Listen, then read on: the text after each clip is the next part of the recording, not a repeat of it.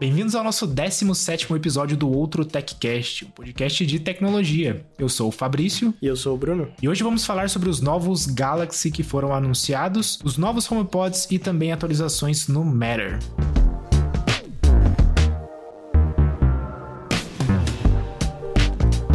Essa semana que passou teve o lançamento dos novos Galaxies da Samsung, que ultimamente tem sido sempre mais do mesmo, assim, mas teve uma feature que eu gostei pra caramba, que é a estabilização de vídeo deles. Cara, eu vi, na verdade, não pela, pelo anúncio, mas no Twitter de alguém mostrando a comparação do S22 com o S23 Ultra, né? Os dois. É bizarro, o cara chacoalha a mão como se estivesse, sei lá, numa montanha russa. Uhum. E a imagem no, no Viewfinder, na tela do celular, parece estar tá estática, assim. Caraca, mano. Parece, parece mágica. Você chegou a ver? Eu vi, é... eu tentei pegar o, o evento da, da Samsung, eu não consegui terminar de assistir, mas eu vi que tinha muita coisa relacionada à câmera que me interessou, não só a parte de foto, mas de vídeo também, né? Porque Geralmente é assim, de celular o que, o que melhor grava vídeo é o iPhone, né? Acho que nos últimos anos sempre foi essa a verdade. Uhum. Ainda mais com a chegada do ProRes pro iPhone, o negócio ficou muito melhor. Só que eu achei interessante, cara, na, nas keynotes, na,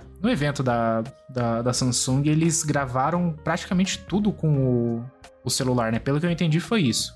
Sim, achei muito legal. E foi engraçado que, ou um dia antes ou um dia depois, a Apple começou a divulgar um filme feito inteiramente com o iPhone. sério? Eu não, eu não vi isso aí. Sério, sério. Caraca. Tá no Twitter do Tim Cook, da Apple e de, do, dos executivos lá, né? Aham. Uhum. Caramba, mano.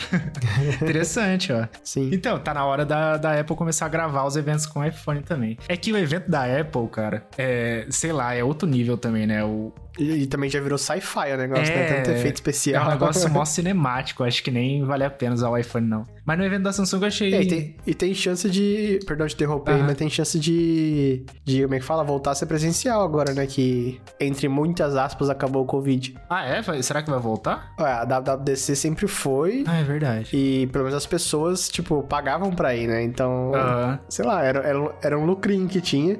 E é um evento legal, né? Eu fui em 2019. Nossa, bem bacana. Pena que é muito caro. Ah, foda, cara. Eu nunca fui, é, nunca cheguei aí. Eu gosto muito desse novo estilo de evento da Apple, porque é divertido de assistir, tá ligado? Sim. Não é só a pessoa ir lá no palco, aí todo mundo felizão lá. Eu achei mais um, um negócio bem mais. Sei lá, tem um certo entretenimento pro negócio. Mas eu não acho muito ruim ter presencial também, não. Acho que parte, principalmente a WWDC, né? Ele tem uns esquemas de. É, eu não sei nem como é que chama isso, mas são pequenos mini. São mini eventos dentro da WWDC também, não é? Que eles conseguem compartilhar. É, são as, as sessions, né? Que tipo. Isso, boa. É, aí é a parte mais técnica, né? Que fala, ah, tecnologia nova, vamos supor que seja a Dynamic Island, tá? Do iPhone. Uhum como você pode usar ela tal, daí ele vai ensinando, entendeu? Ah, da hora, da hora. Isso aí eu acho que é interessante ter. Não sei se tinha muito no, no virtual e nem se era tão interessante assim. Mas enfim, é, sempre, sempre as sessions viram vídeos, né? Pra você assistir depois. Uhum.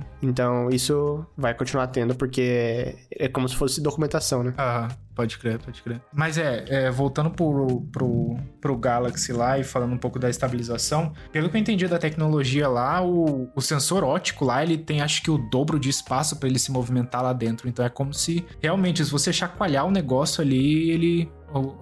A própria lente vai conseguir se estabilizar, o que é muito bom. Principalmente hoje em dia, quando eu gravo com um iPhone, alguma coisa que eu vou fazer review, geralmente eu tento fazer um negócio panorâmico, uhum. tentando o máximo possível ficar com a mão é, fixa, né? E não, não fica muito bom, né? Era melhor usar um gimbal, né? Você não tem um trilho aí cinematográfico não pra tenho, cara. navegar o seu iPhone de um lado pro outro? Queria, mas, mas não tenho, não. Mas ia ser da hora se tivesse. Oh, eu pensei no, eu pensei no improviso aqui, cara. Sabe aqueles trilhos de cortina? Sei, nossa, é muito bom, cara. Você pega um daquele, põe no chão... coloca, sei lá, um, um, palitinho pra segurar o celular ali e vai deslizando. Ô, oh, da hora, cara. Não é uma má ideia, não. Aí, ó. É, é mais estável do que uma mão, né?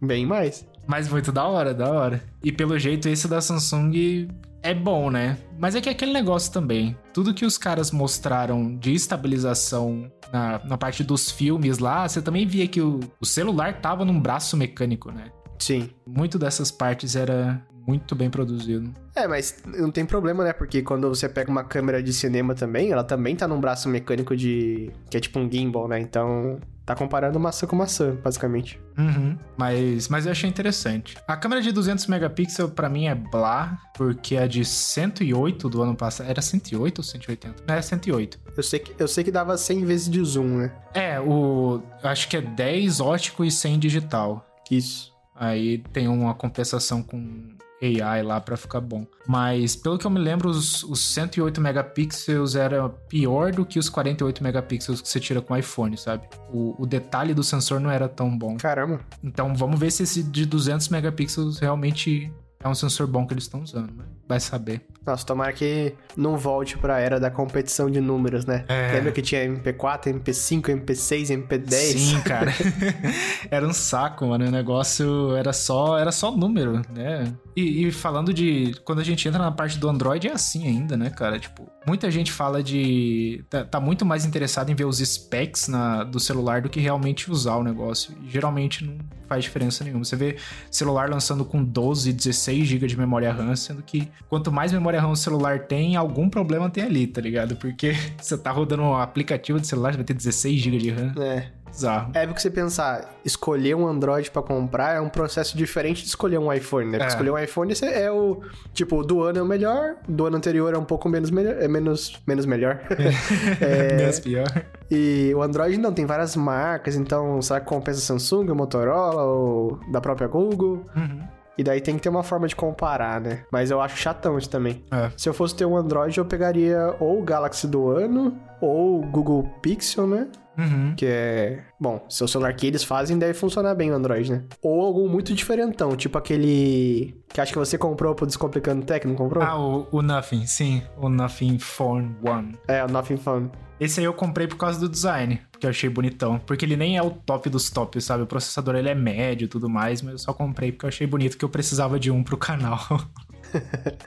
Agora que eu tô assistindo mais aquele Linus Tech, Aham. eu vi o... que ele usa o Fold, né? O Galaxy Fold. Uhum. Nossa, e ele usa tão bem ali de. Ele usa o Fold com os AirPods, você sabia, cara? Sabia? Ele ficou puto que não tinha como atualizar o, o, firmware, firmware dos é. AirPods é, sem o iPhone. Foda, cara. E, mas que eu ia falar que ele usa tão bem, tipo, a transição de abrir, fechar e tal. E fiquei até com inveja, que é vontade de ter um. é, então. Mas é, é, é da hora o canal deles porque tem coisa pra caramba lá. Eu, eu vejo até review de celulares trazem uns celulares da Sony, cara, que tem tipo umas câmeras bizarras assim que eu acho bem legal. Mas Sony, sei lá, pra mim já morreu pra celular também. Deixa eles fazendo as câmeras lá do que fazer celular. Realmente, não. Nem considero não, pra comprar. É.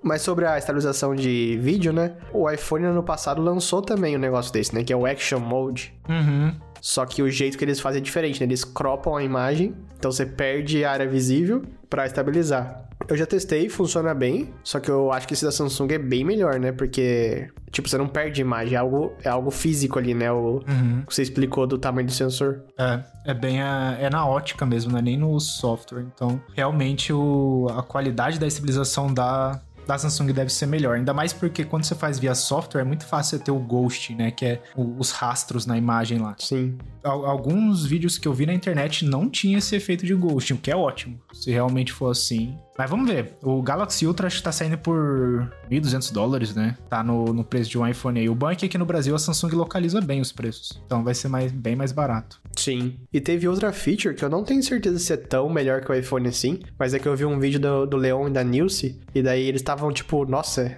inacreditados assim com o negócio, né? Ah. É, só que eles são patrocinados pela Samsung, né? Então, Ah, é. não sei quanto é exagero. O Leon, ele é bem fanboy das, das coisas. Acho que ele, Ele é. ele, ele é complicadinho, mas é da hora os vídeos deles.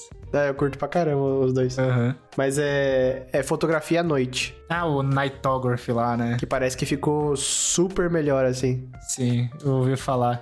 Eu não vi nenhum exemplo de imagem ainda. É, eu acho que eles só iam lançar, tipo, o exemplo 100% ah, nas redes sociais quando, quando o celular começasse a ser vendido. O que não é um bom sinal, mas... Sei lá, eu acho... Pelo, pelo vídeo, vídeo do Linus que eu vi, ele não, eles não liberaram ainda o, a função para público. Mas o, o vídeo do Leon e da Nilce tem as fotos no vídeo, assim, não ela pra você baixar, mas tem Ah, pra você ver. não, legal. parece muito bom, mas eu acho, acho que é mais ou menos igual o que a gente tem no iPhone, assim. Não parece tão melhor, sabe? Eles tiraram foto em cima de um prédio em São Paulo, então tem bastante luz dos outros prédios e tal. Não sei, teria que comparar lado a lado. Eu queria ver um exemplo da galera tentando fazer realmente astrofotografia, sabe? Porque o, o modo noite agora já é padrão em todo celular, praticamente, né? Então, uhum não é tão difícil você ter um celular sem esse modo. Só que o que quase nenhum celular faz bem é a astrofotografia, porque é uma bagaça muito difícil de fazer. Sim. Minha câmera mesmo, ela não consegue fazer porque por causa dos limites dela. Seria da hora fazer esses testes. Tem um canal no YouTube, eu não vou lembrar o nome, mas ele, o cara tira foto do, do espaço e ele fez os testes com o iPhone 13 Pro 13 Pro e o 14 Pro. E ele conseguiu fotos melhores com o 13 Pro do que com o 14 Pro, pra você ter noção. Não sei qual foi o esquema lá, mas é, pelo menos no celular antigo tava mais tranquilo, né? Então, não sei se a astrofotografia que você fala é algo a mais ou é só tipo o céu mesmo. Se for só o céu, eu já vi bastante exemplo de gente usando o Pixel, iPhone e, o próprio Galaxy mesmo. E fica muito legal as fotos. Só que você precisa de um tripé uhum. e de um céu ideal, né? Não pode ser um dia que o céu tá zoado. É, a astrofotografia é até difícil de falar, cara. O, tirar foto do céu, pronto, mais fácil. Nesse modo é mais para você conseguir realmente pegar astros, né? Estrelas ou constelações, ou universos, sei lá que inferno que o povo chama. Mas a ideia é você conseguir tirar foto de algo que você não consiga ver com seus próprios olhos, sabe? Porque a câmera tá com a exposição aberta mais tempo, aí consegue captar mais luz e blá blá blá. Então é, é mais esse esquema. E as fotos que eu vi do Pixel, do último Pixel, ficaram muito boas para astrofotografia. Mas eu ainda quero ver uma do, do Galaxy também, porque eles têm um sensor gigante, né? Eles fazem aquele binning de 16 pixels, não é? No iPhone é 4. Não sei. Eu, eu, vi alguma coisa assim na apresentação. O iPhone é o sensor de 48 megapixels, aí eles fazem o binning para 4, aí a foto vira 12. Hum. No Galaxy o sensor é de 200, aí eles fazem o binning para 16 e a foto vira 12. Então você tem tipo muito mais iluminação ali para conseguir trabalhar. Legal. Mas vamos ver como é que funciona, né? Se o sensor for mais ou menos, aí não adianta nada fazer o binning do negócio.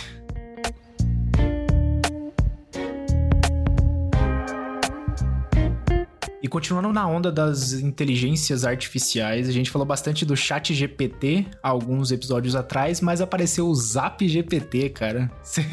Você manja do que, que é isso aí? Então, cara, agora estão usando o chat GPT para tudo, né? Tudo possível o pessoal tá enfiando ele lá, porque realmente é uma tecnologia que veio do nada, assim, e surpreendeu. Uhum. Quando a gente ia imaginar que a gente ia conversar naturalmente com uma assistente e ia ter respostas, né? É. Porque o que a gente tinha antes, que é Siri, Google e tal, é, é, é muito engessado, né? Muito quadrado. E parece que esse Zap GPT eu achava que era uma coisa mais legal do que ele é.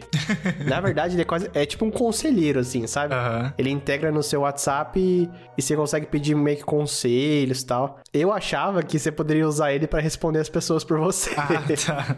Ó, seria bom, cara. Precisava de um desses. Nossa, seria excelente. Aham. Uhum ele é meio que pra isso. Mas acho que é, ele, ele surgindo, né? Vão, vão vir outros e vão aprimorar. Pra ser bem sincero, eu nem sabia que dá pra fazer bot no. Ah, não, dá sim, né? No WhatsApp dá. Tem vários operadores que tem bot no WhatsApp já. É. Mas é, então, é, não é, não é tão legal quanto parece. Legal é o shortcut que eu fiz. eu gostei bastante. Isso ficou da hora. Pra, que, pra quem me segue no Twitter viu lá, mas eu vou falar aqui que é. Eu fiz um, um shortcut que usa a OpenAI, né? O ChatGPT, pra me dizer como responder uma pessoa do serviço de uma forma educada. Sabe quando alguém, quando alguém te fala uma coisa que você fala, nossa, mano, vou mandar essa pessoa pra casa do chapéu. Esse atalho é, usa o chat GPT pra responder de forma profissional, uhum. digamos assim. Sim.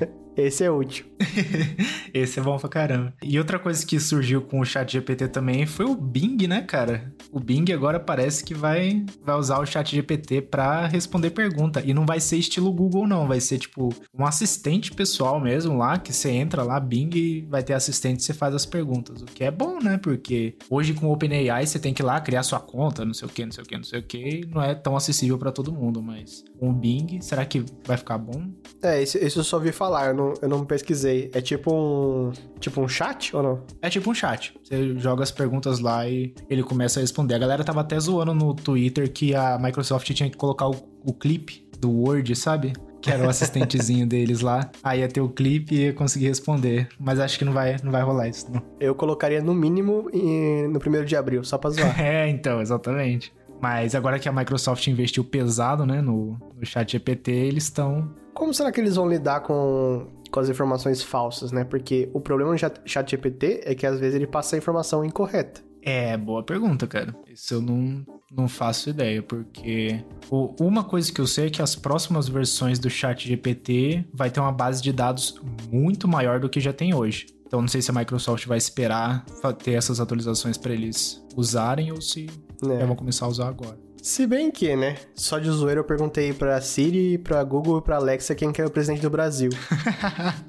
uma, uma delas tá desatualizada. Uhum. Imagino, cara. Então até as que tem hoje em dia já passa informação errada. É, então. É, assistente virtual nem sempre acerta 100%. Então eu não eu dou um passe aí pro Bing, que é o Bing, né?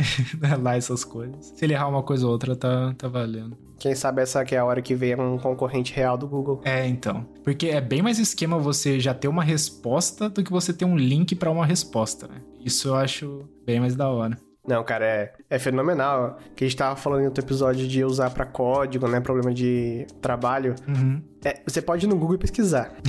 mas pesquisando, você tem que ler e você deduz, é, tipo, gerar o entendimento do que você leu e achar a resposta. Uhum. Ele não, ele, ele te. Ele, como se tivesse lido para você e dito, faça isso. Aham, uhum, exatamente, cara. E é aí que vai ter a diferença, né? Vamos ver se o negócio fica bom mesmo ou não. Sim, esse eu quero testar.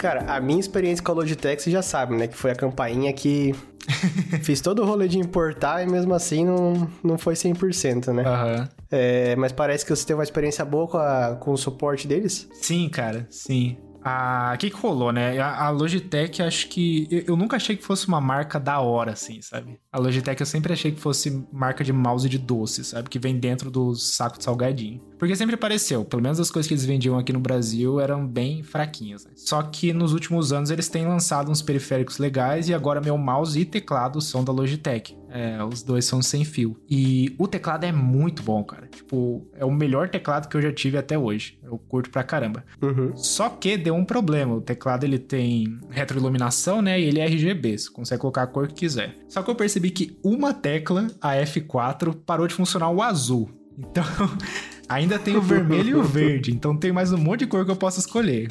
Mas. E aí você foi falar com o suporte para trocar uma tecla. Com certeza, cara, com certeza. Eu olhei assim e falei, putz, esse azul tá com problema. E o, e o esquema é que, tipo assim, às vezes o azul funciona. Então ele tá com algum mau contato ali. E o foda é que na hora que para um, vai parar outro. Uhum. Certeza que isso vai acontecer, ainda mais com LED, né? Mas aí, cara, mano, foi muito tranquilo. Eu fui lá no. Eu comprei na Kabum, na real. E aí eu geralmente vou pela garantia da Kabum, né? Eles têm acho que um ano de garantia lá. Só que no caso da Logitech, eles sempre mandam direto pro suporte da Logitech porque são dois anos de garantia. Aí eu já achei mais da hora. Falei, ó, oh, dois anos. Já é um pouquinho diferente já. Aí eu entrei no chat lá, cadastrei meu produto. Aí eu falei, ó, oh, o LED azul da tecla F4 tá com problema. a garantia cobre isso. Aí a pessoa foi lá, pediu as informações. Eu mandei um vídeo do negócio piscando, né? Porque a tecla fica piscando ali, é como se fosse um mau contato mesmo. E aí a a pessoa falou assim: Ah, beleza, cobre, manda o, o, o endereço pra gente. E aí a gente te manda um teclado novo. Aí eu falei, caraca, velho, sério? Hum. Esse, esse, é o Brasil mesmo? Tô no Brasil? Como é que é? É, então, tipo, como assim? E aí, tipo, no próximo minuto a, a, a, atendente lá falou assim: Ah, não precisa mandar não, que eu já tenho no seu cadastro aqui que você fez. Aí já puxou, mandou os, os dados para mim e falei: Tá tudo certo. Mentira que não mandou se repetir tudo. não mandou. Isso é mais inacreditável ainda. Exatamente. Ela só mandou é, confirmou, acho que os. O endereço não estava completo, né? Tinha só uns, uns pontinhos ali que eu poderia confirmar. Acho que também não é para vazar o dado, né? Uhum. Aí eu falei, não, é isso mesmo. Pode mandar. Aí eles mandaram, cara. Vão, vai chegar. Eles mandaram via Sedex, deve chegar aí nos próximos dias e eu vou ter um teclado novo. Aí eu não sei como é que eu. Ou um tijolo. Ou um tijolo, pode ser também. aí eu não sei o que, que eles vão fazer com o antigo, porque eles falaram que para eu guardar o antigo, que se um dia a Logitech precisar, Aí eles pedem, mas eles não falaram que era para eu devolver. Aí eu tô tipo, é, tá bom, vamos esperar, né? Vamos ver. Cara, há uns 15 anos atrás, meu pai comprou um laptop da CCE.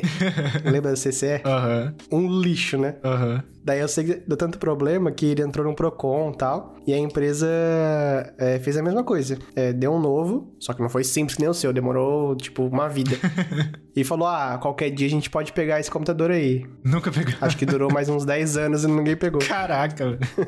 Mas acho que eles, eles devem pegar só pra ver se tem algum lote zoado, sabe? Pode ser. Se não for o caso, às vezes o meu aconteceu só porque, sei lá, a placa decidiu parar de funcionar, então eles nem vão, vão, vão ligar. Mas eu fiquei impressionado, cara. Tipo, é um ótimo suporte. Eu acho que o, o único outro suporte que eu tive tanto sucesso assim foi o da Apple.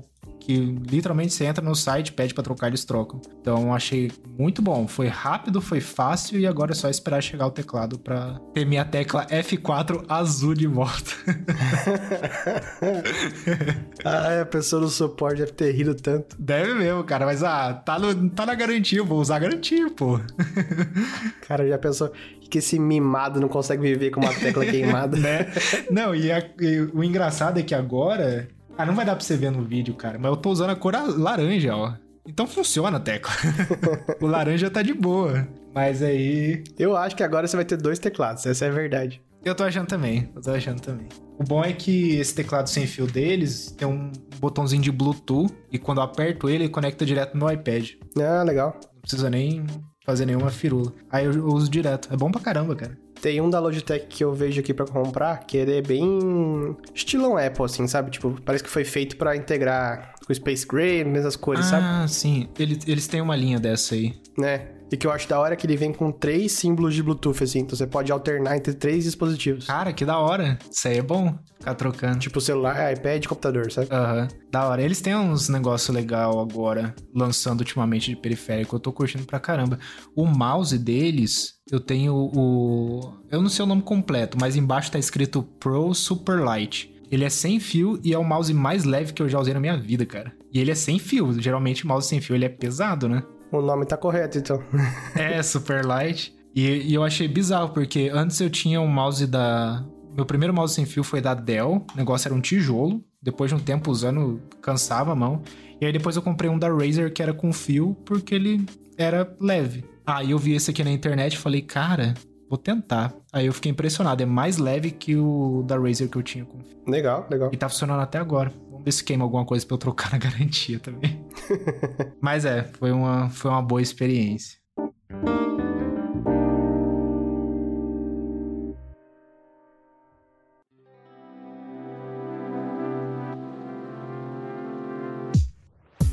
E algumas semanas atrás tivemos o ressurgimento de um device aí que foi, na real, um pouco inesperado, que foi os HomePods antigos, né? Aqueles HomePods gigantescos. A, a Apple agora tá vendendo eles de novo como uma segunda geração, né? Com algumas melhorias e mudanças, principalmente com foco em casa inteligente. Você já comprou, né, cara? Dois? Como é que você... O que, que você tá achando dos HomePods? É, cara, eu sou levemente desesperado e já comprei. O que, que você tá achando? É bom? Teve muita diferença? Qual que é o esquema? Cara, eu comprei, na verdade, porque. Ah, o outro já era tipo um, um dispositivo descontinuado. E eles são hubs também, né? Então, sei lá, eu tinha a impressão que eles é, deixavam a casa mais lenta, assim, automações e tal. Uhum. Então eu falei, ah, vou, vou pegar o novo, vou ver no antigo. Vendi os meus antigos por um bom preço, então o novo saiu até que barato, digamos assim. Aham. Mas, é, questão de melhora na qualidade, não acho, assim, que, que vale a pena o upgrade, sabe? Ele é como se fosse, tipo, a, melhor parte do HomePod Mini com o som potente do HomePod original, né? Coisas que eu percebi, é... Assistente responde mais rápido, ele tem um acelerômetro pra, tipo assim, se você mover ele de lugar, ele sabe que ele tem que recalibrar pra onde manda o som. Caraca, interessante. Isso é bem legal. É, o visor ficou um pouco mais bonito, né? Porque agora é grande, que nem o. Na verdade, é maior que o do HomePod Mini, né? A animação. Mas que não significa nada, né? Porque quem ficou olhando pro visor, né? É, então. Por exemplo, o meu, o meu ele fica ligado na Apple TV para seu sistema de som, né? Uhum. Então, quando eu tô no sofá, ele tá no nível do olho, nem enxergo essa animaçãozinha né? na tela. Serve pra nada. Uma coisa que eu achei que foi um downgrade é que antigamente o botão mais e menos era retroiluminado. Uhum. Agora ele é igual o HomePod Ele é pintado, e daí a luz do display que faz ele aparecer ou não. Aham. E basicamente não aparece. Caraca. É, isso é ruim, né? Eu acho que esse- esses botões de mais e menos deveriam até ser um pouquinho saltados, assim, sabe? Pra você sentir o botão. Putz, saltado eu não queria não, cara. Pra mim, retroiluminar tava bom já. Ah, pode crer. Saltado também, sei lá. Daí atrapalha o design do negócio, na minha opinião, né? É, ele, ele, ele ficaria mais feio. Eu não sei, eu, eu preferiria um saltado ali. Só pra, tipo, você só passa o dedo e já sabe o que, que tá acontecendo ali, sabe? Quando o HomePod Mini, ele, ele tá tocando, por exemplo, só o meio dele fica iluminado. E aí os botões não ficam iluminados, tá ligado? Aí eu tenho que ficar, tipo, olhando assim. Exato, é a mesma coisa, entendeu? Esse é o problema. Então, isso que é a merda. E se tivesse o seu saltado ali, eu já iria na hora, né? Mas, sei lá, não sei. É, é outra questão de design também. Será que isso aí, se fosse tipo saltado, mas fosse preto também? É.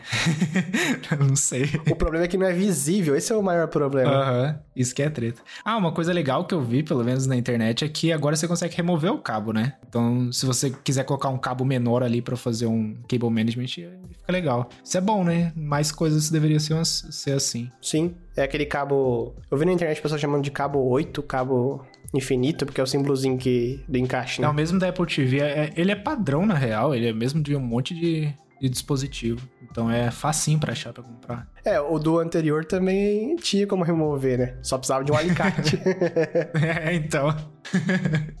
Aí complica. Mas é da hora. O preço ficou mais barato também, né? Acho que ele era. Aí é falando de dólares, né? Acho que era 350, foi pra 299. Mas pra você, o preço baixou um pouquinho também, né? ah, não vamos falar daqui da Europa, não. Esse preço aqui tá uma bosta. Entendi. Melhor deixar quieto. né? Mas o, o HomePod original era 350 dólares, mas na época ele já tinha baixado, porque não tava vendendo. Ah, saquei. Então na época ele já foi pra 299. Então agora ele só manteve o preço da redução do primeiro ano passado, né? E eu ainda acho caro, hein? Porque ele é um speaker que você só consegue usar com as coisas da Apple, praticamente. Uhum. Você não pode. Eu acho que até hoje não dá pra você pedir alguma coisa do Spotify, né? A não ser que você faça o AirPlay do celular. Não. É, então. Então ele é bem fechado. Eu acho que até no iPhone dá, mas no, no, no HomePod não, né? É, no HomePod eu acho que não. E isso é zoado, porque. O iPhone ele pergunta, né? Ah, é verdade, o iPhone pergunta. Você consegue trocar ali. Qual que é o seu player que você quer usar? O HomePod ainda não tem isso. Aliás, ele perguntou uma vez. Não faço ideia como é que troca. É, aí, aí complica. Mas ele é bem limitado, cara. Sim, mas é, eu acho que o, o HomePod é, é caro demais. Uhum. É, o Mini eu acho um preço justo, assim. Você pensar que, sei lá, quem limpa pri- privacidade, Google e Alexa não é muito É, muito, muito legal, né? É, eu acho que a Alexa e o Google, eles, eles ganham com o seu uso, né? Consumindo os seus dados. Tanto que o preço de- deles que eles vendem é de custo. uhum. O da Apple é mais caro porque eles não vendem a preço de custo, então eles estão lucrando na venda. Então eles não precisam ganhar de você de novo. Provavelmente eles vão, mas não precisam ganhar de você de novo Aham. é, com os seus dados, né? É, sem contar que o, o, o som do HomePod Mini eu acho melhor do que o da Alexa, por exemplo. Ah, é? Tá, aí falando do- das bolinhas, né, do, do Echo. E outra Ah. coisa também que o HomePod Mini ganha é a detecção de voz. Que até hoje, tanto a Alexa quanto o Google Home, que, que agora eu tenho um Google Home, né, chique, chique pra caramba. Várias vezes eu tenho que pedir mais de uma vez se já tiver alguma coisa tocando no dispositivo. No HomePod não. Falo ali a, a palavrinha, né, a palavrinha mágica, e a, a Siri já consegue me atender de boa, sabe? Então... Sim. Mas eu ainda prefiro muito mais falar só Alexa, mano. Detesto falar Hey Siri. É, por mim podia ser só Siri também. Ia ser bem, bem mais fácil. Sim. Mas é, a gente tava falando do HomePod original, né? O, quer dizer, o novo original, o grande. Ele é realmente muito caro, mas eu acho que pra quem tem tudo Apple e Apple TV principalmente, fica um setup muito legal, assim, bem fluido, sabe? Uhum. Até porque agora ele tem o eARC, né? Você pode passar todo o som da TV pros HomePods. E não tá em beta mais, já é oficial. Então, tá jogando PlayStation 5, você pode usar os HomePods como speaker e não tem delay, cara. É perfeito. Isso que é bom, né? Porque, como eu posso dizer, né? Eu, eu acho que todo dispositivo Bluetooth sem fio ali, ele tem um certo delay, né? Sim. Quando você usa com o eARC, você não quer que isso aconteça. Tanto porque você conecta o cabo, né? O eARC você usa com o cabo. Sim. Então, muito da hora a, a, a gente não ter esse tipo de delay, principalmente pra usar com videogame, né? Eu acho que. Porque eu tô assumindo que o eARC vai funcionar com outros dispositivos também, né? Então, com o videogame deve ficar muito bom. Você precisa ter o mesmo tempo de resposta ali, sei lá. É, mas é. No fim das contas, se você não tem tudo Apple e tal, tem speakers melhores pelo, por um preço mais barato. Uhum. Apesar que não tão mais barato assim. Se você for procurar um com Dolby Atmos tal, que mapeia o ambiente, até que tá na média. Ah, pode crer. né? Mas por um pouquinho mais, tipo uns 100, 200 dólares a mais, você consegue uma coisa melhor. Aham. É, aqui em casa eu, eu não vejo necessidade de um, de um HomePod porque eu já tenho uma soundbar, sabe? E a soundbar já é boa. Boa sim. Não é a melhor que tem, mas é, eu já tô muito satisfeito com o som dela. E eu também tenho as caixinhas atrás é, do de mim, né? Então eu realmente consigo um surround melhor do que muitas vezes um Dolby Atmos mais ou menos, sabe? Mas o, o que eu acharia legal também é se você conseguisse juntar os dois HomePods grandes na frente e dois HomePod mini atrás. Aí sim, cara. Aí ia ter um. Nossa, toda vez que eu falo desse assunto, eu, eu, eu falo disso, porque aí seria sensacional. Seria muito bom, cara. Porque aí realmente você ia ter um som espacial ali. Ia ser muito bom. Mas, por enquanto, E pra finalizar, um subwoofer. é. Ia ser mesmo. Aí completou. Aí já dá pra ter um sisteminha de cinema da Apple. Aí você compra mais um HomePod grande, põe no chão e vira o subwoofer. Exato. da hora, cara. Da hora.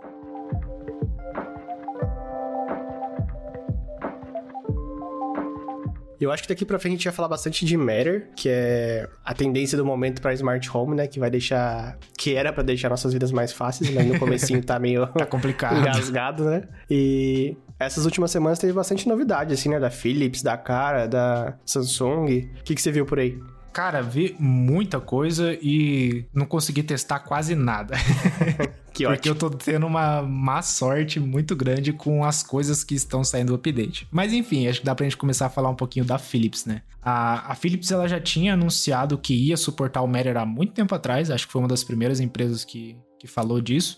E o bom da Philips é que é iluminação. Então, praticamente toda a plataforma suporta iluminação e o Matter, a primeira versão, também consegue. Só que, pelo que eu vi, ainda tá em um rollout beta, né, cara? Ainda não é uma versão stable final ali. Uhum. Mas eu acredito que todas as Philips Hue Bridge ah, no mercado, pelo menos da terceira geração, acho que é a terceira geração, a última. Se você tem a última Bridge, você tá, você tá feito. Ixi, não sei se eu tenho a última. Nem sabia que tinha geração. Eu sabia que tinha a velha e a nova. É, é, a velha. A velha é a primeira geração, a nova. Eu acho que tem a, a nova e a terceira. Eu não sei, cara. Eu tô muito perdido na Philips. Mas eu lembro que quando eu tinha o bridge deles, é muito parecido com o bridge que eles anunciaram o Matter. Então eu acredito que funcione. É, não tenho certeza. Entendi. Mas, enfim, eles estão estão com o rollout. Eu não sei se todo mundo já consegue acessar o Matter, mas pelo menos algumas pessoas já têm o firmware beta para para baixar. O que é ótimo, né? É uma empresa gigantesca aí com diversos dispositivos que já vai conseguir funcionar no Matter. Você ainda, você ainda tem a, a Rio Bridge, não tem? Sim, é, meu, é a minha iluminação principal aqui em casa. Uhum. É, então vai ser da hora de testar quando sair uma versão stable, né? Pra falar a verdade, eu, eu parei de me animar muito com o Matter por causa que eu vejo todo mundo tendo um problema. Daí eu.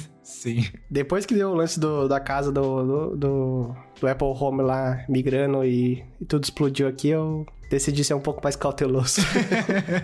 Deixa os outros sofrerem primeiro, depois eu, eu entro nessa. É, não julgo, cara. Até porque eu não preciso, né? Porque eu uso o Home Assistant, então Uhum. dá pra eu exportar ele pra todas as plataformas. É, eu só gosto de testar por causa do canal, porque a ideia é fazer conteúdo em cima disso. Mas é, por enquanto eu ainda não tô com a- uma, uma Rio Bridge, então nem dá pra testar, não tem nada da Philips, porque também é bem caro por aqui. E outro que eu tava esperando que eu pudesse testar era a Car, que eu tenho um quilo de produto deles aqui. Só que o hub que eles, eles vão lançar a atualização pro M2, que é o hub que eu tenho aqui, mas só para as versões fabricadas depois de 2022. Que não é meu caso, eu comprei meu hub em 2021, bem no comecinho, acho que em janeiro de 2021. Então, a minha versão só vai receber o Matter em março. Acho que no. É, lá pro fim de março, ou começo fim de março, alguma coisa assim. Então ainda vou ter que esperar um pouco. Mas pelo menos a, a câmera G3, que é o que eu tenho aqui em casa, também vai receber o update pro Matter. Depois de algumas semanas da, do M2, aí eu vou poder testar também. Só que, pô, mó bad, cara. Eu achando que, nossa, eu vou pegar, vou gravar, vou conseguir lançar o vídeo antes de mó galera. Não foi o caso, não. Nada é fácil, nada é fácil. É, nada é fácil. Bem triste. Você não tem uma M2, né? Che, eu, eu, hub da cara que não falta aqui em casa, mas eu não tenho M2. Pode crer. Eu tenho dois daquele modelo antigo, que é até alarme também, tem luzinha e tal. Ah, o, o M1 lá, M1S, M1, sei lá. É, e tem um que é aquele quase um pendrive, sabe? Uhum, tô ligado. Acho que é o E1. E daí eu uso só ele agora, os outros dois eu parei de usar. Porque eu movi tudo pro Zigbee to MQTT, então não preciso mais deles. Uhum. Provavelmente pro meu E1 também vai demorar um pouco pra vir. Eu não vi você sabe? É, vai vir na. Vai ser depois do M2, mas a gente não sabe se vai ser tipo M2, M1S, G3. Não tem uma ordem, né? Só sei que vai ser semanas depois do, do M2. Uhum. Pelo lado positivo, mais de 40 dispositivos da CAR vão ser compatíveis com o Matter quando chegar essa atualização pro, pra Bridge. Cortina vai ser? Vai. Hum, isso me interessa. E uma coisa que a, a Cara deixou claro no site deles também é que o tipo de dispositivo Matter vai chegar como atualização vai ser Bridge. E a Alexa e o Samsung SmartThings ainda não suportam Bridges. É, Bridges Matter. Uhum. Então não vai dar para conectar com essas outras plataformas. Vai só dar com o, o Apple HomeKit e os, o Google. Eu sempre esqueço, é Google Home, né? É o próprio Google Home. É, acho que sim. É, e o, o Home Assistant eu acho que também ainda não tem suporte a Matter Bridge. Então não vai dar para usar também. O que é meio bosta, né? Dá a impressão que a, que todo mundo fez junto com a Apple e tal. A Apple falou: dane-se, eu vou lançar, vocês que se corram atrás do prejuízo. Tipo, ah, vocês estão demorando demais, eu vou fazer meu lado aqui, depois vocês que se viram. Não, e a mais atrasada é a Alexa, cara. E era a que mais ia se ia trazer benefícios para as outras plataformas. Acho que é por isso que eles não estão nem aí, né? Acho que todo dispositivo é compatível com a Alexa praticamente. Então eles estão, ah, tipo, ah, tô de boa. É, no, no dia a dia não impacta quase ninguém, né, cara? Tipo, a gente gosta de tecnologia, mas uhum. a maioria das pessoas já comprou ou tá comprando. Por exemplo, no Brasil é super caro o HomeKit, então todo mundo parte para Google e Alexa. Google e Alexa normalmente qualquer dispositivo tem para os dois, né? Então. Uhum não tá sendo um super lucro assim, né? Para mim, realmente, a parte legal do Matter é que vai trazer a possibilidade de pôr dispositivos no Apple Home em países onde o Apple Home não é tão popular e ou é muito caro, sabe? Uhum. Porque eu já falei mais de uma vez aqui, eu acho o aplicativo da Alexa muito ruim para controle da casa e o do Google também. Então, o único que para mim é aceitável é o do Apple Home. E do, do Home Assistant, mas você precisa configurar ele até chegar no ponto que ele é legal de usar. E, e outra coisa também da Alexa e do Google Home é que não funciona sem internet, né? O Matter veio aí para resolver isso. É, tem isso também. Então, para mim, usar Alexa e Google Home é, tipo, não. Eu já nego já de primeira, porque uhum casa inteligente conectada direto na internet, você só consegue controlar quando você tem internet, é a pior coisa que você pode fazer. Na hora que você perder conexão, se, sei lá, a internet dá um soluço, você vai ter problema. Então, eu já não, não curto. Acho que assistente nenhuma hoje é offline, né? Tipo, não o controle, mas a conversa. Nenhuma é offline. Eu, se eu não me engano, a Alexa tem um modo onde você consegue fazer é, requests pro, pro Echo, né, offline, e ele consegue controlar os dispositivos que estão conectados nele. Mas é bem básico, sabe? Só para conseguir fazer as coisas no dispositivo e fazer o controle. Então, a Siri, a Siri do iPhone em inglês também faz coisas básicas offline. Uhum. É, alarme, música não, porque precisa de internet, né? Putz, nem sei, mas coisas bem básicas assim, sabe? Agora o HomePod eu acho que nada. Acho que não, não faz nada. É, o HomePod ele é bem. Ah, sei lá, cara. Parece que a Apple tá dormindo um pouco no HomePod. Ele já poderia ter o português do Brasil faz tempo já, porque já tem na Apple TV, né?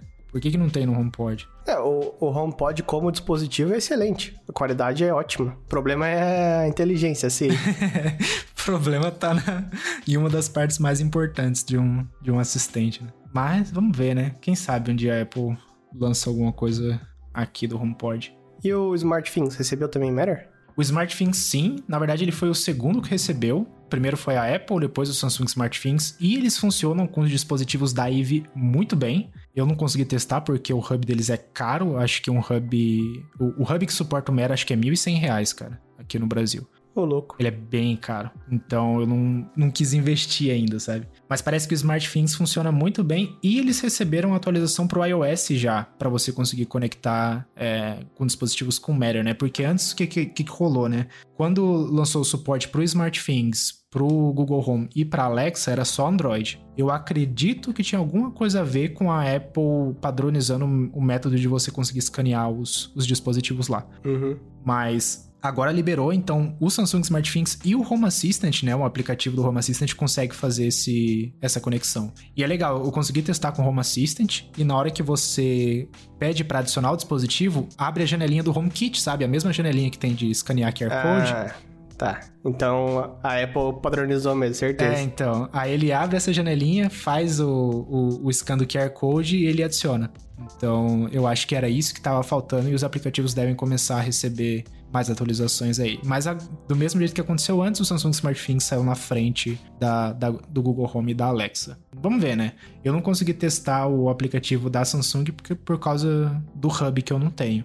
Mas pelo menos do Home Assistant funcionou, funcionou bem. Dizem que o SmartThings é uma plataforma muito boa, assim. Eu acho que eles não têm assistente, pelo menos não aqui no, no Ocidente. Uhum. Mas é. Dá pra fazer muita automação avançada, assim, sabe? Que você faz só no Home Assistant, por exemplo. Porque Alexas rotinas são. É, simples, né? Uhum. Google, inexistente. Acho que vai lançar agora, anunciou no último evento. Ah, Aliás, eu consegui acesso ao aplicativo beta da Google. Então eu tenho acesso às automações já. Ah, legal, legal. Mas não, é, não tem tanta coisa assim, porque não tem nada conectado no, no Nest Hub. Mas enfim, continua aí, cara, foi mal.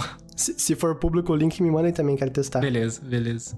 E o que, que eu ia falar? E o da Apple tem automação, é legal, dá pra você fazer alguma coisa mais avançada usando o converter para talho, que é uma opção lá na automação. Mas é, o problema dela é rodar. É, a, as automações da, da, do HomeKit não rodam direito. Não sei, não sei por que até hoje não, não arrumaram isso. Uhum. Então, o que a gente tava falando, SmartThings, né? SmartThings dizem que é uma opção bem legal.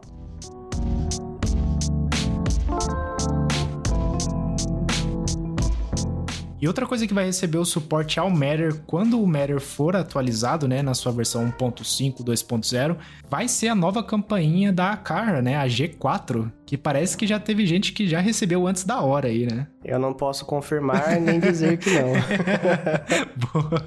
Que eu posso dizer é que existem várias lojas que não seguem os procedimentos oficiais da Acara. É, então. e uma delas pode ser que me mandou ou não uma campainha. Uhum. Então vamos dizer hipoteticamente que você tem a campainha. O que você acharia dela? Se eu tivesse, né? É. ah, então, se eu tivesse essa campainha, eu acharia que ela é eu tava com a expectativa de ser do, a campanha dos sonhos, assim, sabe? Tipo, não dos sonhos, né? Do mínimo, né? Porque todos que eu testo tem um problema. eu, não, eu não quero nada demais, eu quero que funcione e seja rápida. Uhum. E essa aí é bem, é bem rápida, o, o stream abre super rápido. É, tudo tá funcionando muito bem. Ela funciona por bateria ou por cabo. Eu tô usando por. Eu estaria usando, hipoteticamente, por cabo. Perdão, por, por bateria, quer dizer, por pilha. Aham. Uhum funcionando perfeitamente, mas tem alguns defeitinhos, assim. Um que, o primeiro que eu acho bem chato é que ela, o campo de visão vertical dela é, é bem. é pouco, assim, sabe? Então você não enxerga o tapete e isso, é, isso faz com que você não consiga ter a detecção, detecção de pacote, que, que é uma opção né, tanto da cara como da, do Apple Home. Uhum. E se a pessoa estiver muito perto da sua porta, pelo menos como eu instalaria a campainha, corta o rosto dela também. Tipo, Lógico, quando ela vai apertar a campainha, você vê o rosto dela, mas daí vamos supor que ela se aproxima da porta e fica esperando, sabe? Daí corta um pouco do rosto. Pode crer. É, então, isso me, me incomodaria um pouco. O que, que você achou da, da, da, qualidade da campanha de construção, assim?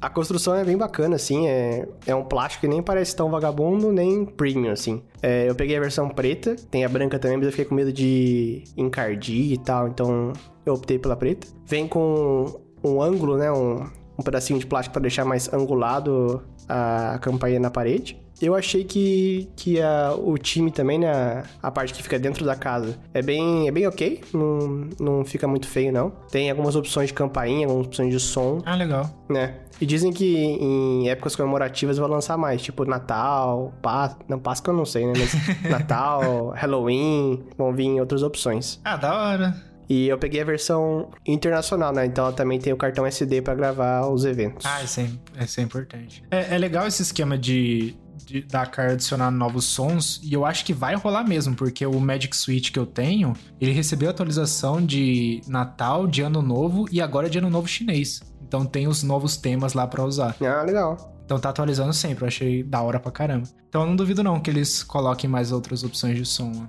É, eu acabei de lembrar que eu vi aqui que tinha como fazer adicionar o seu ringtone. Ah, legal, cara. Eu não testei, não sei se tem pro MP3, alguma coisa assim, mas é. Parece que tem como. Da hora. Eu vou colocar meus cachorros latindo quando eu tiver um. da hora, da hora. Ah, e tem mais um lado ruim. Não sei se é configuração ou se vai vir um update corrigindo, mas eu tô com a impressão que ela começa a gravar os eventos no, no HomeKit atrasado. Então, tem uma pessoa passando, você pega só o final da passagem dela, sabe? Pode crer. Mas pelo que eu conheço das campainhas, a Logitech também teve esse problema, daí lançaram uma atualização e corrigiram. Uhum. E isso corrigiram mesmo porque eu, eu. Bom, eu tinha Logitech, né? Tenho, tá aqui. E grava, grava de boa. Entendi. Então eu espero que corrijam, porque é uma coisa meio chata. É, então, você literalmente perde o evento que deveria gravar, né? Porque se a pessoa passou rapidão ali, já era. Eu não comparei com o que fica no aplicativo da cara. Pode ser que lá fique melhor. Aliás, eu não sei se grava 24 horas. Será que grava 24 horas? Eu acho que não, cara. A bateria, pelo menos, não deve deixar, né? Talvez apareça o modo. Mas então, todo o lance de não existir uma campainha HomeKit por bateria é porque a campainha no HomeKit tem que transmitir a imagem 24 horas por dia. Pro hub saber quando é, gravar, quando não gravar um evento, entendeu? Saquei. Então, no meu entendimento, ela sempre tá disponibilizando imagem pro, pro Apple Home. Mas, ao mesmo tempo, eu, eu posso ter entendido errado, porque realmente, como que seis pilhas AA aguentam todo esse tempo, né? É, então. A promessa acho que é tipo seis meses. É, vamos ver, né, cara? Vamos ver como é que ela, que ela vai durar aí. Você vai deixar os seis meses aí na bateria ou você quer instalar ela na energia, eventualmente? Eu tô com medo de o meu, meu carregador aqui, meu. Não sei como chama, meu power supply. Transformador? Transformadores, sei lá, danificar, queimar, porque ele não funcionava muito bem na, na campanha da Logitech, né? Ah. Apesar de eu achar que é problema da campanha da Logitech do que, do que ele em si. Por enquanto eu vou deixar na, na, na, pilha e ver quanto tempo dura, assim, só por, só por ver também, né? Porque vai que dura bastante, né? Daí, porque o meu setup não tá bonitinho, tá um fio passado por baixo da porta da frente de casa, sabe? Aham. Eu escondi e tal, mas não tá, não tá legal.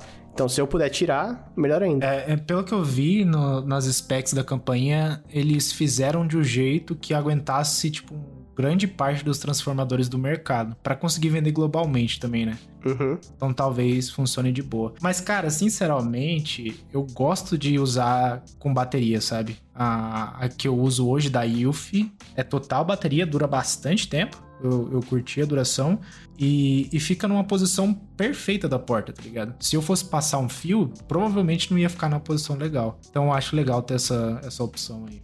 Sim. Não, e o que eu gostei bastante é que é pilha, cara. Então eu não preciso tirar pra carregar Uhum. e, tipo assim, não poder usar a campanha mais, sabe? Eu posso simplesmente trocar a pilha e pôr de volta. E já era, né? É, então, é uma boa sacada. Será que rola usar com pilha recarregável? Às vezes dá, né? Rola, rola, rola. Só que tem que tem que comprar umas específicas assim, porque nossa, tem todo o lance de pilha recarregável ser um outro universo, né? Que é totalmente diferente da, da pilha normal, porque eu acho que a forma como elas liberam energia, a pilha sem ser recarregável e a recarga- recarregável, é diferente. Então, por isso que muitas vezes a pilha recarregável dura menos tempo do que a não recarregável nos dispositivos. Entendi. Mas, pra pra entender isso melhor, vê um vídeo no YouTube, porque eu não manjo nada. É mais fácil, né?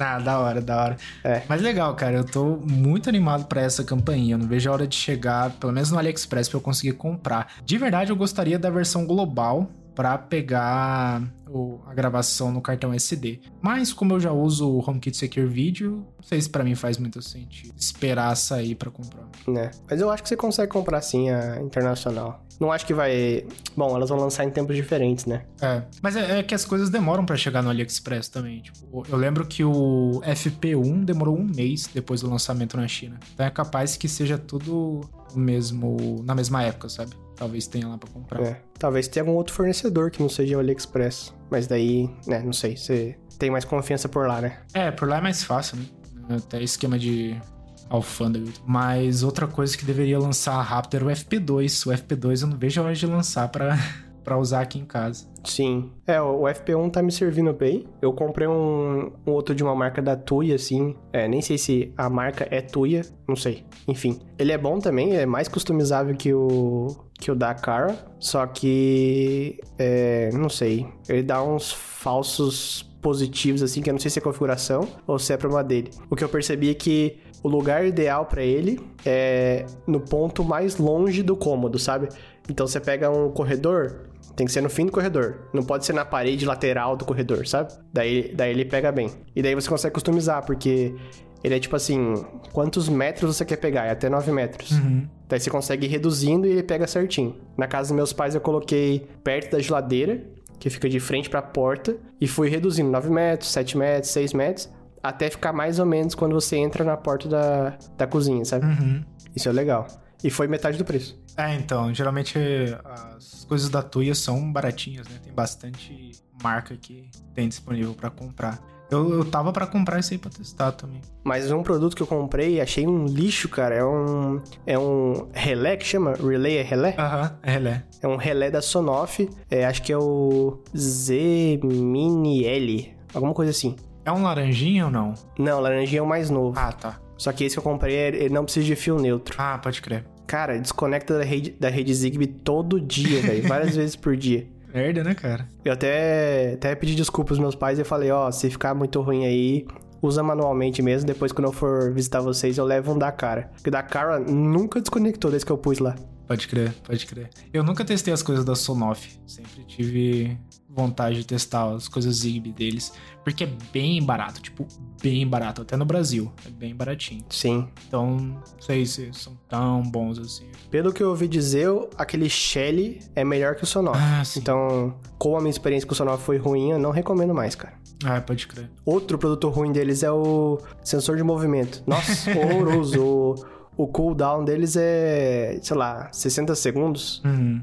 Muito ruim. Caramba, é, eu não, não tive ainda a oportunidade de testar. Eu comprei o NS Panel Pro pra testar, só que eu acho que esse vai ser um dos reviews que eu mais vou demorar pra trazer, cara, porque eles lançaram o produto e lançaram um monte de promessa. Puta, vai ter Matter, vai ter não sei o que, não sei o que, não sei o que. Vai ter nada. É, então. Eu vou esperar eles lançarem algumas atualizações para realmente trazer um review mais legal, porque agora ele é só um trocador de cena com Android, sabe? Uhum. É, foi mais da hora eu fazer o, o root nele e instalar outras coisas do que, do que usar a própria interface, que, aliás, é, tem erro de português, tem uns negócios zoados que eu não curto. Sim. Só de ter português já é surpreendente também, né? é, tem isso também, né? Só de ter o português já, já é da hora. Mas, mas tá aí uma coisa que eu acho zoado, cara. Eu acho que as empresas deveriam, tipo, ah, lançou o produto, coloca uma repo no GitHub pro, pra galera traduzir, tá ligado? Tem gente que faz isso de graça. Eu farei isso de graça. É. Por mim, tipo. Eu acho que o principal problema, pensando na perspectiva de quem desenvolve, né, é que os, os, idiomas, as palavras têm tamanhos muito diferentes, assim, sabe? Então, normalmente quando eu faço interface, eu faço para eu faço em inglês. Uhum. Porque às vezes eu posso lançar só em inglês ou eu coloco português também. E tem palavra que em português é muito maior que em inglês. Daí quebra UI, sabe? Mas eu sou um desenvolvedor trabalhando sozinho, né? Uhum. Esse povo é, tipo, empresas imensas que podem pagar a gente para checar essas coisas. É, então. E, e outra coisa que dá para fazer também, que acontece muito em interface de usuário que tá em português do Brasil, é que começa a palavra, corta no meio e tem um pontinho. É, eu acho que nos. tem uns celulares mais antigos, em vez de ter selecionar, que é uma palavra palavra gigantesca em vez de select, só ficava o select e o pontinho. E, tipo, dá para entender, tá ligado? Não tem um erro de português ali. Uhum. Então dá para fazer isso aí também. E é o que você falou, tem a diferença de ser um desenvolvedor e ser uma empresa gigantesca que nem a Sonoff, que é, acho que é a IT, é de, a, a empresa mãe, sei lá. Qual que é. IT Lead, né? É, alguma coisa assim. Então, tipo, eles poderiam colocar no, no GitHub um, um repositório lá e beleza, deixa a galera traduzir e depois só alguém dar uma revisada para ninguém colocar nada zoado lá, né? Mas sei lá. É por isso, cara, que sempre a campeã vai ser a cara. Não tem jeito. tipo, ela é boa e barata. É. Eu acho que o único motivo dela não ser a mais popular no Brasil é porque não vende oficialmente ainda, tem que importar. Mas um, um negócio que eu vi legal é nesse. Eu fui agora em janeiro pro Brasil, né? Tanto que a gente gravou presencial o último podcast aí. Uhum. Eu passei na Polishop e tinha uma placa lá. É, agora somos revendedores oficiais da Xiaomi. Da hora. E tinha vários produtos. Achei muito legal. Isso é bom. Eu. E assim, cara, eu encho o saco da Car direto. Inclusive pra eles venderem as coisas aqui no Brasil. Sempre falo. Lá no Reddit, principalmente, porque eles re- respondem bastante no Reddit, né? E aí eu sempre falo. Vocês você vai vir pro Brasil, vocês estão vindo pro Brasil, não sei o quê. Mas eu também sou um dos únicos, tá ligado? Não tem muita gente falando sobre isso. Uhum. E um dos problemas. É, talvez porque. Desculpa, todo mundo vai comprar de toda forma, né? Do AliExpress. É, então. Só que tem um problema de comprar do, do AliExpress. Quando você compra um hub da Car na China, ele não é compatível com Alexa e com Google Home, que é o que a galera usa aqui. Hum. Então você precisa de um hub ou da Europa ou da, dos Estados Unidos. E aí ferrou, porque não, não tem fácil pra comprar, né? É, sempre compra a versão internacional, né? Uhum. Mas você acha que tem no AliExpress também? Eles têm as opções. Tem, alguns. O M1S tem internacional, o M2 eu nunca achei. Só que aí. Não, é, eu não sei se eles têm trava de dispositivo Zigbee, acho que não tem, não. Acho que só você consegue colocar em modo de pareamento manual no- nos hubs, apertando o botão não sei quantas vezes. Então ele consegue conectar de qualquer jeito. Tô pensando aqui, ó. O que que eu tenho em chinês? Eu tenho duas a cara G2H, a câmera, né? Essa não entra no servidor europeu nem a pau. Mas ela não é Zigbee, ela é Wi-Fi. As bridges também não. Mas é, eu acho que o dispositivo Zigbee não, não tem limitação, não. Não tem como fazer isso. É, no dispositivo não deveria ter limitação. O foda é se eles colocarem uma barreira na hora que você adicionar no app, né? É, às vezes não aparece no app pra adicionar. Isso, é- isso já aconteceu comigo. E aí é, é complicadinho. Aqui da Car que eu tenho é tudo da China. Acho que não tem nenhum dispositivo que é de outra região, então eu consigo usar de boa, sabe? Mas aí é aquele negócio, eu uso com Apple HomeKit. Se eu fosse usar com a Alexa, eu tava ferrado. o bom é que agora tem o Matter, né? talvez. Vamos ver. É, eu, eu lembro que eu já usei bastante tempo o app da Xiaomi e da cara em, no servidor chinês, né? Quando você muda do servidor de qualquer lugar pro chinês, começa a aparecer propaganda, pula bichinho, é, assistente virtual da China, um monte de Sim, coisa. cara, tem um monte, mano. O, o meu app da Sonoff, ele tem muita propaganda, cara. Muita. E é, e é umas coisas bem. Tipo, ah, compra alguma coisa da China, não sei o que, não sei o que. E eu nem sei que região que tá no meu lá, acho que eles nem têm esse esquema de região. Mas o Dakar também, ele aparece outras informações lá e tem até o assistente virtual deles, qual que é o nome? Xiao Xiao? Não. Olha, É, é Xiao. Na Xiao. vou falar alguma coisa aqui, a galera vai, vai ficar ofendida. Eu, eu não sei. Não, acho que é Xi. Acho que é Xiao Xiao é mesmo. o, je- o jeito que eles chamam o assistente é Xiao. Ah, é, deve ser. Tipo, tipo o Alexa, sabe? A, a keyword. É. Ah, isso mesmo, o nome é Xiao Xiao. Eu não sei se vai, você vai conseguir ver aí, mas é o que tem o som de X lá. Uhum. Então ele fica o Xiao Xiao. Mas é um assistente que e tá disponível no iPhone. Você pode baixar o aplicativo da Cara e usar. Eu não uso porque eu não sei chinês. mas. Só por isso. é, mas eu já vi um, um pessoal do YouTube usando, né? Quando testa as coisas da Cara, né? Parece que funciona, mas também assistente virtual hoje em dia.